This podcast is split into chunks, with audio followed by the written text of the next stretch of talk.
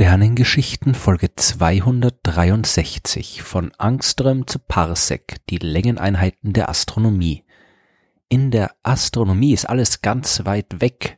Deswegen kommt man mit dem simplen Metermaß hier auch nicht weit. Es braucht andere Längeneinheiten wie die berühmten Lichtjahre. Und tatsächlich hat die Astronomie jede Menge ganz besondere Einheiten für lange Strecken parat. Aber die Astronomie ist auch eine sehr umfassende Wissenschaft. Nicht nur das große Ferne spielt eine wichtige Rolle, sondern auch die Vorgänge auf mikroskopischer Ebene, das Verhalten von Atomen und Molekülen. Und deswegen verwenden die Astronomen auch Längeneinheiten, die ebenso unvorstellbar kleine Strecken beschreiben, wie das Lichtjahr eine unvorstellbar große Strecke definiert. Am häufigsten trifft man in der Mikrowelt der Astronomie wahrscheinlich auf die Einheit Angström. Ihren Namen hat sie vom schwedischen Physiker Anders Jonas Angström, der im 19. Jahrhundert vor allem das Spektrum der Sonne erforscht hat. Und genau in diesem Gebiet findet man auch die nach ihm benannte Einheit wieder. Die Spektroskopie ist eines der mächtigsten Werkzeuge der Astronomie. Wenn zum Beispiel ein Stern wie die Sonne in seinem Inneren durch Kernfusion Licht und Wärme bzw. allgemein elektromagnetische Strahlung erzeugt, dann bewegt sich diese Strahlung durch das Material, aus dem der Stern besteht, hindurch und hinaus in den freien Weltraum. Dabei kommt es zu Wechselwirkungen zwischen Strahlung und Materie. Vereinfacht gesagt, die Elektronen in den Hüllen der Atome absorbieren einen Teil der Strahlung, der dann später fehlt. Wenn man, so wie Angstrom es getan hat, das Licht der Sonne analysiert, dann sieht man, dass es nicht nur eine Mischung aus allen Farben des Regenbogens ist, sondern dass in diesem Regenbogen auch jede Menge dunkle Bereiche sind. Das sind die Spektrallinien und jede von ihnen stellt einen Bereich im Spektrum der gesamten Sonnenstrahlung dar, der durch die Anwesenheit eines ganz bestimmten Atoms herausgefiltert worden ist.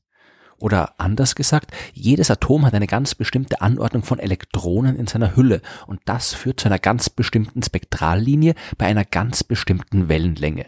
Die Wellenlänge elektromagnetischer Strahlung kann extrem unterschiedlich sein. Die niederfrequenten Radiowellen können Wellenlängen von mehreren Metern oder Kilometern haben. Hochenergetische Röntgen- und Gammastrahlung hat dagegen eine Wellenlänge von nur einigen hundert Milliardsteln Metern. Im 19. Jahrhundert war die astronomische Erforschung dieser Arten von elektromagnetischer Strahlung allerdings noch nicht existent beziehungsweise gerade erst am Anfang. Man hat sich auf die sichtbaren Bereiche des Spektrums konzentriert, auf das, was wir normalerweise einfach als Licht bezeichnen. Sichtbares Licht umfasst Wellen von ungefähr 780 Milliardstel Meter Wellenlänge bis hin zu ungefähr 380 Milliardstel Meter Wellenlänge. In diesem Bereich haben sich auch die Spektrallinien befunden, die Angström und seine Kollegen untersucht haben. Milliardstel Meter ist allerdings eine recht unhandliche Längeneinheit. 0,000000000 1 Meter. Mit solchen Zahlen will man sich nicht mehr rumärgern als nötig. Und um die Sache einfacher zu gestalten, haben sich die Wissenschaftler in solchen Fällen einfach eine spezielle Einheit geschaffen. So wie das Angström. Ein Angström entspricht einer Länge von 10 Milliardstel Meter. Der Bereich des sichtbaren Lichts umfasst dann also Wellenlänge, die von 3800 Angström bis zu 7800 Angström reichen. Und das sind dann gleich viel handlichere Zahlen. Das Angström wird aber nicht nur von den Astronomen benutzt, um Wellenlängen von Licht anzugeben. Ein Angström entspricht auch ungefähr dem Radius eines Atoms, weswegen es überall dort verwendet wird, wo es um die Abstände zwischen Atomen und die Bindungen zwischen Molekülen geht, zum Beispiel in der Chemie. Wenn wir wieder zurück zu den großen Abständen gehen, dann benutzen die Astronomen gerne unsere Erde als Maßstab. Die Masse vom Planeten wird gerne in Vielfachen der Erdmasse ausgedrückt und die Größe in Vielfachen des Erdradius. Bei Sternen wechselt der Maßstab von der Erde zur Sonne. Die Sonne hat immerhin einen Radius von etwa 700.000 Kilometern. Damit kommt man schon ein Stück. Wenn es aber dann zu noch größeren Abständen geht, ist selbst unsere Sonne zu klein. Wie weit ist zum Beispiel der mittlere Abstand von der Sonne bis zum Uranus? Das sind ungefähr drei Milliarden Kilometer, ein paar Nullen zu viel, um damit einfach rechnen zu können. Um die Abstände zwischen den Planeten vernünftig beschreiben zu können, haben sich die Astronomen daher die astronomische Einheit ausgedacht. Die entspricht dem mittleren Abstand zwischen Erde und Sonne. Zumindest war das die historische Motivation. Die Distanzen zwischen den Planeten des Sonnensystems, die waren überraschend lange nicht genau bekannt. Man muss dazu die sogenannte Parallaxe messen, also die scheinbare Veränderung der Position eines Himmelskörpers, die entsteht, wenn man ihn von unterschiedlichen Positionen aus betrachtet. Ich habe das in Folge 19 der Sternengeschichten genau erklärt. Das war aber im 18. und 19. Jahrhundert nur unter sehr speziellen Umständen möglich, etwa wenn die Venus von der Erde aus gesehen genau vor der Sonne vorüberzieht. Und deswegen wurden bei solchen Venus-Transits Ende des 18. und Ende des 19. Jahrhunderts auch große Expeditionen in die ganze Welt geschickt, um die Venus von möglichst vielen unterschiedlichen Positionen aus beobachten zu können aber ab der Mitte des 20. Jahrhunderts konnte man die Abstände zwischen den Planeten dann auch direkt mittels Radarstrahlung messen und mit Beginn des 21. Jahrhunderts waren die Messungen genau genug, um den mittleren Abstand zwischen Erde und Sonne mit einer Genauigkeit von ein paar Dutzend Zentimetern angeben zu können. Die astronomische Einheit ist allerdings seit 2012 nicht mehr über diese astronomische Vergangenheit definiert. Der Abstand zwischen Erde und Sonne ist nie konstant und selbst der mittlere Abstand verändert sich im Laufe der Jahrtausende. Stattdessen hat man der astronomischen Einheit einfach einen fixen Wert zugewiesen. Eine astronomische Einheit entspricht in der Länge von exakt 149.597.870,7 Kilometern. Mit dieser Einheit haben die Astronomen das Sonnensystem recht gut im Griff. Die fernsten bekannten Asteroiden bewegen sich ein paar hundert bis tausend astronomische Einheiten von der Sonne entfernt, sind also ein paar hundert bis tausendmal weiter von ihr entfernt als die Erde. Bei den Distanzen zwischen den Sternen kommt allerdings auch die astronomische Einheit nicht mehr mit. Um von der Sonne bis zu Alpha Centauri, dem uns nächstgelegenen Stern, zu gelangen, müssen wir fast 40 Billiarden Meter zurücklegen. Das entspricht etwa 266.000 astronomischen Einheiten. Und das ist nun der nächstgelegene Stern. Wollen wir auch die Distanzen zu anderen Sternen messen, dann werden die Zahlen sehr schnell wieder sehr groß. Deswegen verwendet man hier die bekannteste astronomische Längeneinheit, das Lichtjahr. Es entspricht der Strecke, die das Licht in einem Jahr zurücklegen kann.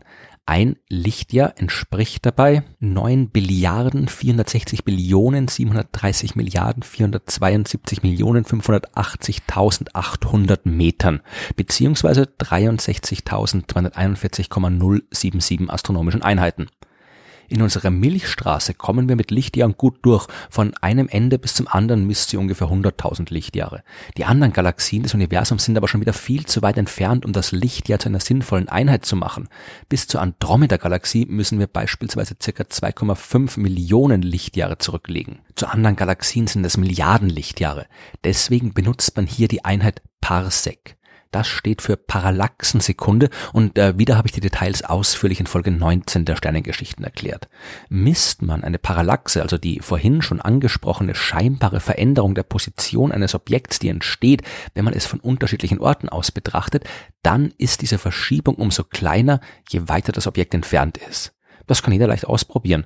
Wenn man den Daumen der Hand zuerst mit dem einen und dann dem anderen Auge betrachtet, dann scheint der Daumen vor dem Hintergrund hin und her zu springen. Diese scheinbare Verschiebung wird aber immer kleiner, je weiter man den Daumen von den Augen entfernt. In der Astronomie misst man die Parallaxe aber nicht, indem man abwechselnd die Augen zukneift. Die Messungen werden umso genauer, je größer der Abstand zwischen den Augen ist. Der Abstand zwischen den Augen lässt sich nicht wirklich gut verändern, aber der Abstand zwischen Teleskopen und nicht mal das müssen wir machen. Ja, denn zum Glück bewegt sich die Erde um die Sonne und die Astronomen müssen nur ein bisschen warten, bis sie ihre Teleskope von einer anderen Position im Sonnensystem aus auf den Himmel richten können. Beträgt der Abstand zwischen den unterschiedlichen Beobachtungsorten genau eine astronomische Einheit und die scheinbare Veränderung des beobachteten Sterns genau eine Bogensekunde, das ist der Winkelbereich am Himmel, den die Verschiebung ausmacht, dann ist der Abstand per Definition genau eine Parallaxensekunde beziehungsweise ein Parsec. Exakt entspricht ein Parsec einer Entfernung von 30 Billiarden 856 Billionen 775 Milliarden 814 Millionen 913.700 Metern. Das sind circa 206.000 astronomische Einheiten oder 3,26 Lichtjahre. Der Unterschied zwischen einem und 3,26 Lichtjahren scheint jetzt aber kein wirklich großer Fortschritt zu sein. Und deswegen ist die übliche Längeneinheit bei galaktischen Entfernungen auch das Megaparsec, was einer Länge von einer Million Parsec entspricht. Es hat sich mittlerweile in der Astronomie aber generell durchgesetzt, die Einheit Parsec anstelle von Lichtjahr zu verwenden.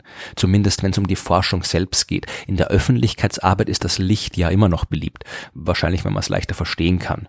Aber genau genommen sind das alles keine Entfernungen mehr, die man als Mensch verstehen kann. Sowohl wenn es um die winzigen Angström geht, als auch bei den gigantischen Megaparsec. Was aber nichts daran ändert, dass wir in einem Universum leben, in dem sich auf all diesen Größenskalen faszinierende und wichtige Prozesse abspielen. Genug Material für viele weitere Sternengeschichten.